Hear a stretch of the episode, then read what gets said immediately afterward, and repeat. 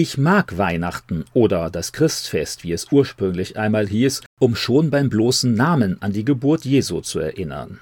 Mir ist es wichtig, in dieser Zeit an die Verbindung zwischen Denken und Glauben, zwischen Diesseits und Jenseits, zwischen Mensch und Gott erinnert zu werden. Zu Weihnachten durchbrach Gott von seiner Seite aus diese grundsätzliche Trennung.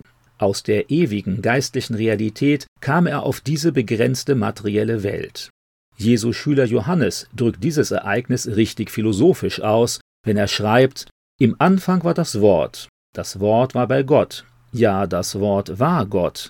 Von Anfang an war es bei Gott. Alles ist dadurch entstanden. Ohne das Wort entstand nichts von dem, was besteht. In ihm war Leben, und dieses Leben war das Licht für die Menschen.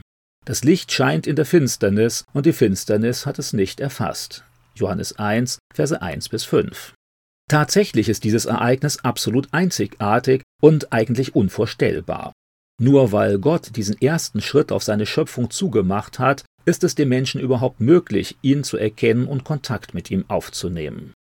Weihnachten gefällt mir aber auch wegen seiner einzigartigen Atmosphäre, den speziellen Speisen und Liedern, dem besonderen Schmuck und den stimmungsvollen Lichterdekorationen. Wie kaum eine andere Jahreszeit kann man Weihnachten an ganz vielen Stellen wahrnehmen und sich daran freuen.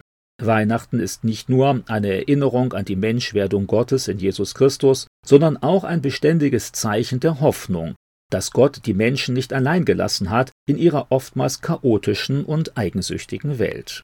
Gott kommt auch heute noch zu jedem, der dazu bereit ist, selbst wenn das oft ziemlich unspektakulär aussehen kann, fernab von den Schlagzeilen für Millionen. Irgendwie ist es schade, dass immer mehr Menschen der eigentliche Hintergrund von Weihnachten vorenthalten wird.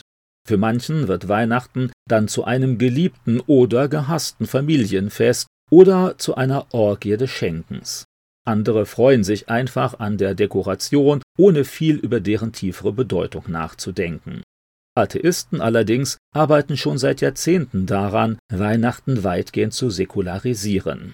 Eigentlich würden sie Weihnachten als religiösen Feiertag am liebsten ganz abschaffen. Weil das Fest aber bei den meisten Menschen außerordentlich populär ist, versucht man nach und nach die Glaubensinhalte zu entfernen, bis irgendwann nur noch ein wenig greifbares Winterfest übrig bleibt.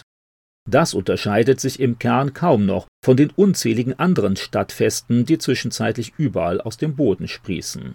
Wieder werden dieselben Buden aufgebaut, diesmal nur mit einer geringfügig anderen Dekoration.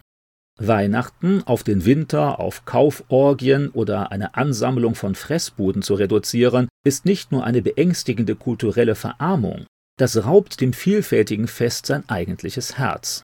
Gerade weil ich ein Freund von Weihnachten bin, vermisse ich in dieser Zeit mehr und mehr den eigentlichen geistlichen Inhalt. Selbst die noch vor wenigen Jahren üblichen Andeutungen auf Jesus, Maria und Josef sind zwischenzeitlich weitgehend beseitigt worden.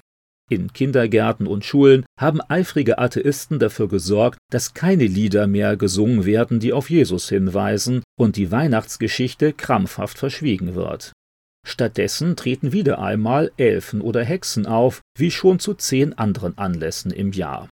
Vielleicht werden zu Weihnachten noch Engel erwähnt, dann aber in einer esoterischen Einkleidung. Bei diesem ideologischen Umbau der Gesellschaft entschuldigen sich manche scheinheilig mit vorgeblicher Toleranz den Muslimen gegenüber. Dabei gibt es fast nirgends eine islamische Kritik an Weihnachten, weil Jesus für Muslime ein wichtiger im Koran erwähnter Prophet ist. Die meisten Muslime haben mit Weihnachten weit weniger Probleme als Atheisten, die sich aus strategischen Gründen gerne hinter ihnen verstecken. Selbst viele Christen haben sich zwischenzeitlich von Weihnachtsliedern und Weihnachtsgeschichten verabschiedet, in denen es um die Geburt Jesu geht. Vor allem ist der Weihnachtsmann zwischenzeitlich zum Werbeträger für das Christfest geworden. Dabei wird wohl kaum noch jemand dahinter Nikolaus erkennen, den frommen Gemeindeleiter der kleinasiatischen Gemeinde von Myra. Auch hier wurden wieder einmal schöne christliche Erinnerungen durch seltsame Fantasiefiguren ersetzt. Eigentlich liebe ich Weihnachtsmärkte und die damit verbundenen Dekorationen.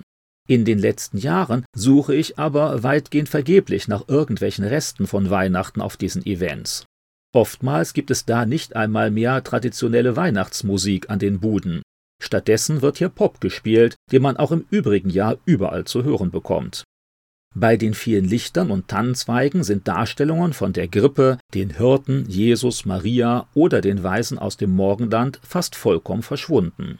Und das ist nicht nur auf Zufall oder den einhelligen Wunsch der Besucher zurückzuführen, sondern auf die gesellschaftsverändernde Strategie atheistisch gesinnter Kreise. Ehemals warben diese Leute für Toleranz. Zwischenzeitlich fordern sie die alleinige Herrschaft über die Köpfe und die Gesellschaft. Angesichts einer zunehmenden Verdrängung geistlicher Aspekte aus der Advents- und Weihnachtszeit sind Christen herausgefordert, laut, offen und freudig von Jesus und von seiner wunderbaren Geburt zu erzählen. Neben stimmungsvollen Adventskonzerten können Christen noch deutlich mehr auf Weihnachtsmärkten präsent sein. Mit Gesangbeiträgen auf offiziellen Bühnen, mit Geschichtenzelten für Kinder oder Ständen mit Gebäck und ansprechender Literatur. Auch Geschenkaktionen in Heim- und Krankenhäusern oder einer geistlich ausgerichteten Adventseinladung an die eigenen Nachbarn treffen oft auf freudiges Interesse. Bei entsprechendem Talent kann man natürlich auch mit kleinen selbstgedrehten Filmen bei YouTube oder TikTok auf Jesus und die von ihm ausgehende Hoffnung aufmerksam machen.